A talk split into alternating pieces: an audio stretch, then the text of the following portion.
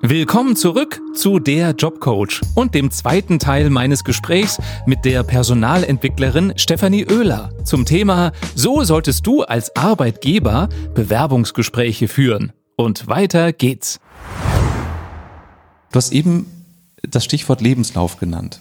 Das ist ja, gibt ja so zwei Lager in Bezug auf Lebenslauf und Anschreiben. Manche sagen, ach, Anschreiben brauchst du nicht. Lebenslauf reicht. Andere sagen, nee, also wenn du was weglassen kannst, ist es eher der Lebenslauf, aber ein gutes Anschreiben, das ist wichtig. Zu welchem Lager gehörst du oder gibt es vielleicht sogar ein drittes Lager? Dann gibt es wohl ein drittes Lager. Das Steffi-Lager. Äh, ja. Und wie sieht es da aus? Ich finde, es braucht beides. Also, weil in einem Anschreiben kannst du ja nicht auf alles eingehen und es ist, ein paar Sachen werden herausgegriffen. Und ich finde, ein gutes Anschreiben ist schon wichtig, aber wir wissen auch alle, ich meine, jeder Personaler schreibt auch selber mal Bewerbungen, wenn er ehrlich zu sich ist, dann wird er auch, also das ist Arbeit und es muss irgendwie zugeschnitten sein auf die Firma, aber gleichzeitig jetzt auch nicht. Also ich hatte ein, zwei Mal Bewerbungen, wo du merktest, da hat sich jemand total überlegt, wie er da total fancy auf die Firma eingeht, aber es war so nach Schema F. Ja. Also er hat immer den Claim genommen vom Unternehmen und dann einen Satz darunter gepackt. Und das war so, was, möchte gern. Was macht denn ein gutes Anschreiben für dich aus? Ein gutes Anschreiben macht für mich aus, indem jemand zeigt, ich habe gesehen, was ihr sucht, welche Aufgaben ihr habt und welche Kompetenzen ihr sucht. Und ich gebe euch zwei, drei Beispiele, sozusagen den Match von meinem Lebenslauf auf die Stellenausschreibung. Das Anschreiben macht sozusagen den Lebenslauf plastischer. Genau. Ich, ich kann mehr verstehen, ach so, das hast du in der Firma gemacht und deswegen glaubst du, dass du zum Beispiel, wenn ihr nach Teamfähigkeit sucht, deswegen bist du teamfähig, weil du das und das schon mal gemacht hast in der Firma. Genau. Also ja. es ist dieses, ähm, ich nehme ein, zwei Punkte aus dem Lebenslauf raus und erläutere die ein bisschen und setze die direkt in Bezug zu der Sternenausschreibung.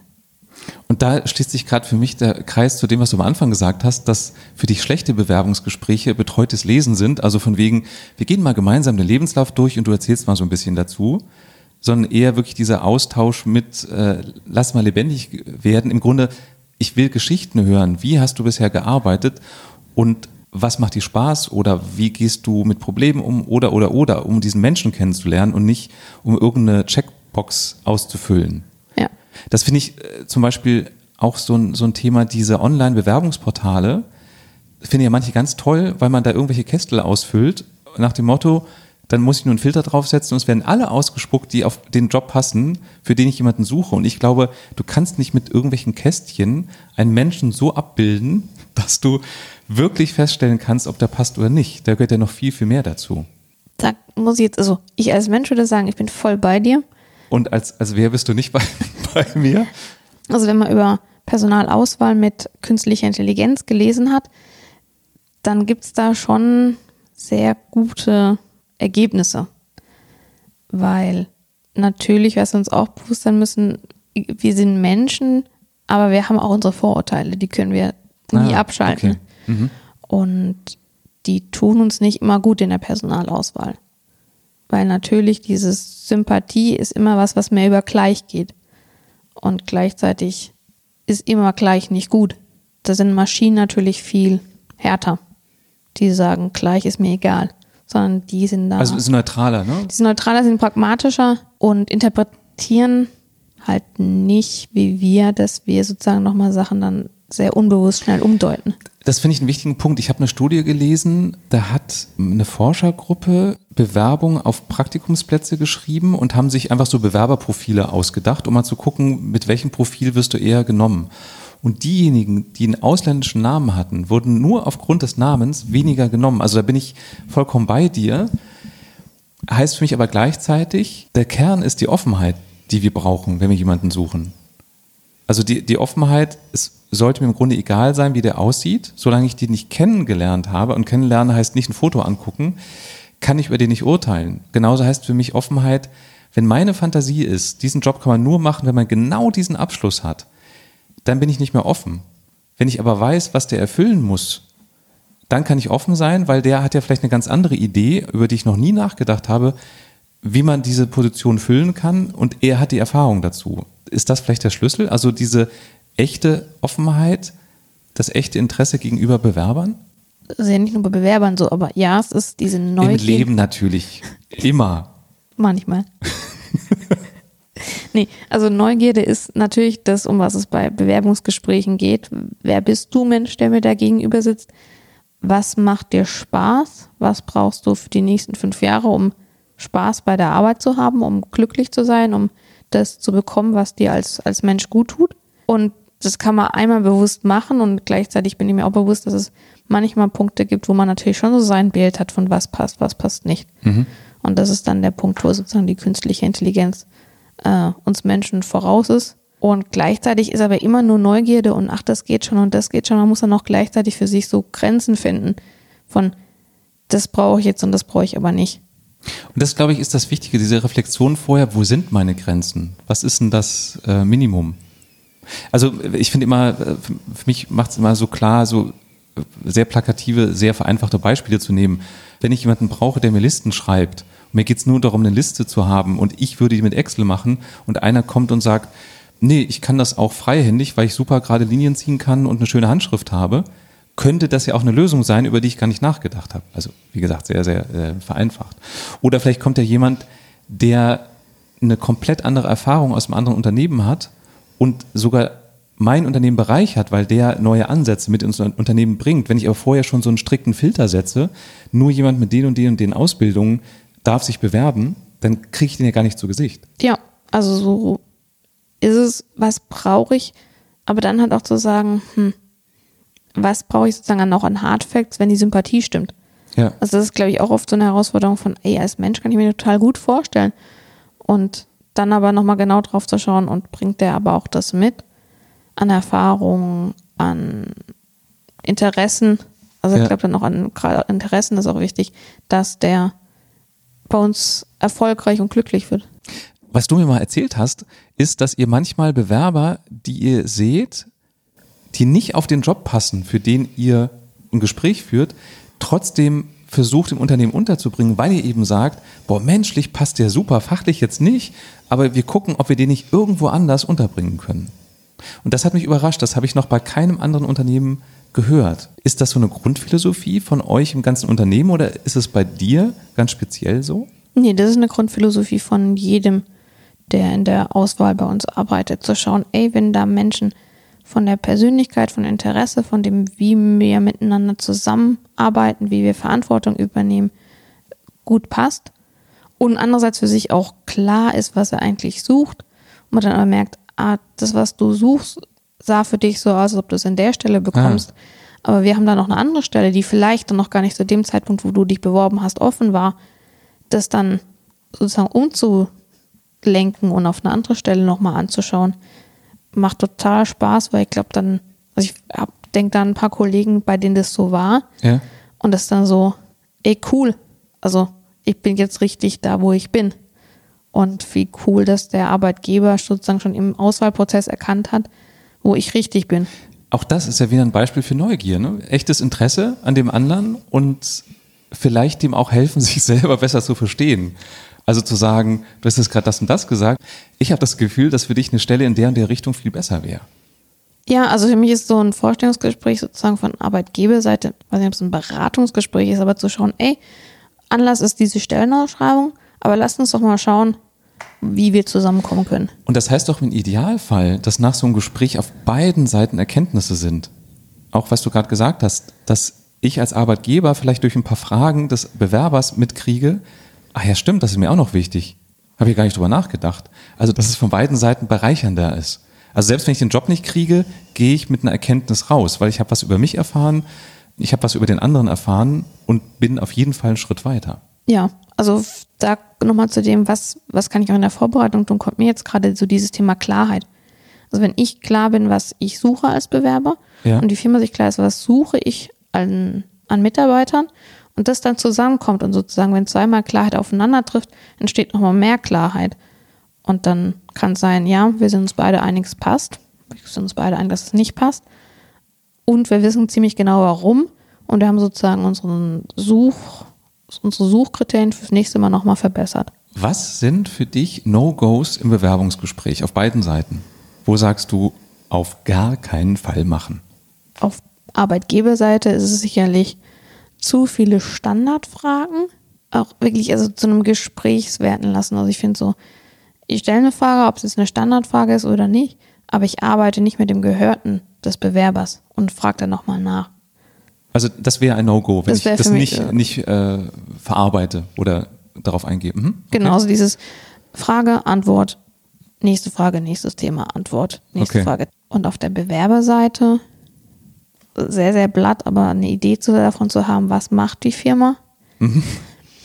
Und da geht es nicht darum, also jetzt gerade ja bei uns ist es so, ich kannte meine Firma auch nicht, bevor ich mich da beworben hatte.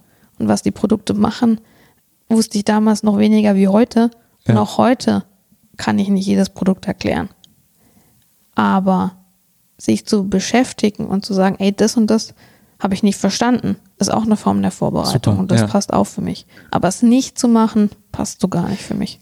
Ich glaube, viele denken, sie müssten jetzt alle Kennzahlen und Marktsegmente und so weiter kennen. Das halte ich für Quatsch. Wenn es so das Gefühl ist, ich muss mich auf einen Test vorbereiten, wenn mich einer danach fragt, was ich über die Firma weiß, wäre es für mich der falsche Ansatz, sondern eher wäre es für mich zu reflektieren, warum finde ich denn diese Firma attraktiv? Es gibt ja Gründe, warum ich mich da bewerbe und das ist es ja eigentlich schon. Die kann ich, Firma kann ich ja nur attraktiv finden, indem ich mich mit der befasst habe.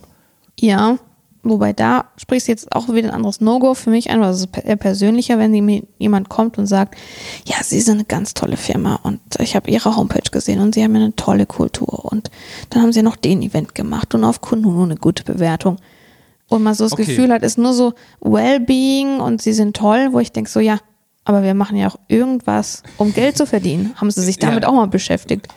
Also da würde für mich auch die Tiefe fehlen. Für mich wäre es eher ein, man hat total gesponnen. Ich habe früher auf der Kundenseite gearbeitet und äh, habe mal einen Vertriebler von Ihnen kennengelernt und fand das so toll, die Art, wie der mit mir gesprochen hat. Und da habe ich gedacht, für die Firma möchte ich auch arbeiten. Das wäre für mich sowas. Genau. Oder vielleicht, mein Großvater hat schon für Sie, also geht bei euch glaube ich nicht, ne? Aber mein Vater hat schon für, für sie gearbeitet und was der so erzählt hat, fand ich ganz spannend.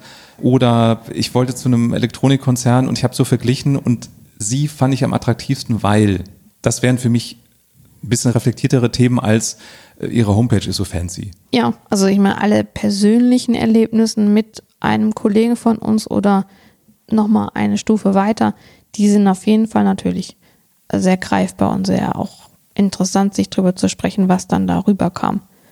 Und ich finde es ja auch spannend, wenn jemand benennen kann, warum er sich für den Job interessiert, kann man ja auch oft schon Missverständnisse ausräumen.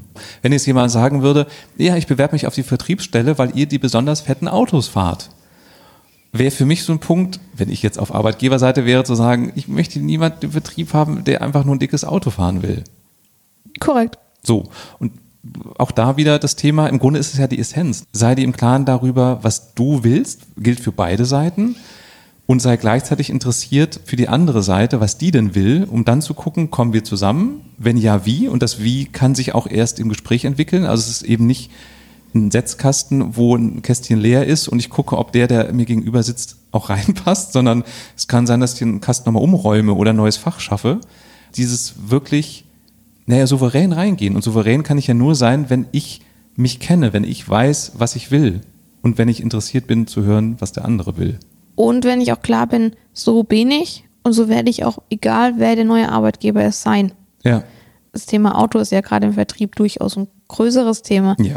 Und wenn mir aber die große, das große Auto wichtig ist und ich da irgendwie klar bin, es muss das und das sein, dann ist es auch gut und richtig, das im Vorstellungsgespräch zu Und sagen. dazu zu stehen Ja. und, und nicht zu denken, äh, ich sag das mal nicht mit dem Auto, damit ich einen Job kriege, aber nachher will ich doch ein dickes haben. ja.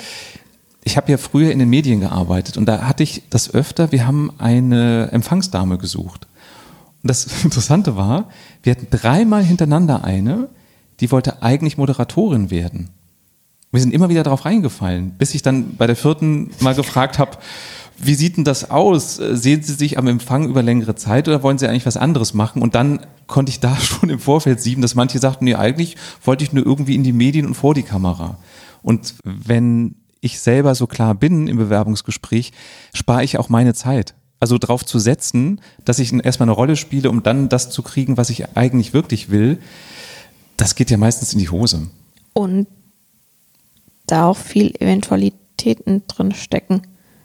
Also von der Rezeption vor die Kamera, das ist eine Option. Ja. Es kann auch vom, von der Supermarktkasse vor die Kamera, weil zufällig ein Fernsehproduzent einkauft und sagt, Dieses Gesicht. dieses Gesicht und reden kann sie auch, die muss vor die Kamera. Genau. Man kann es ja nicht immer planen. Und das sehe ich genauso. Also wenn ich ein dickes Auto haben will und das von vollem, aus ganzem Herzen will, ja, dann lege ich das doch auf den Tisch. Also nicht das Auto, sondern den Wunsch. Und ähm, wenn ich das in der Firma nicht kriege, sollte ich den Job auch nicht nehmen. Finde ich, weil ich werde ja nur unglücklich. Ja, also dieses, ich krieg einen Fuß in die Tür, das klappt, glaube ich, weniger oft, wenn man ein konkreten Ziel hat, wie wie es, was ich gerne wünschen würde. Und für die Arbeitgeberseite fällt mir gerade ein, gilt auch keine falschen Versprechungen machen. Also wenn man zum Beispiel jetzt beim Auto spricht, äh, nicht zu sagen, ja, ja, du fängst ja im kleineren Auto an, aber wer weiß, vielleicht wird es ja größer, obwohl es relativ unwahrscheinlich ist, würde ich nie machen. Oder ja, meistens ist es so, dass nach zwei Jahren die Mitarbeiter befördert werden.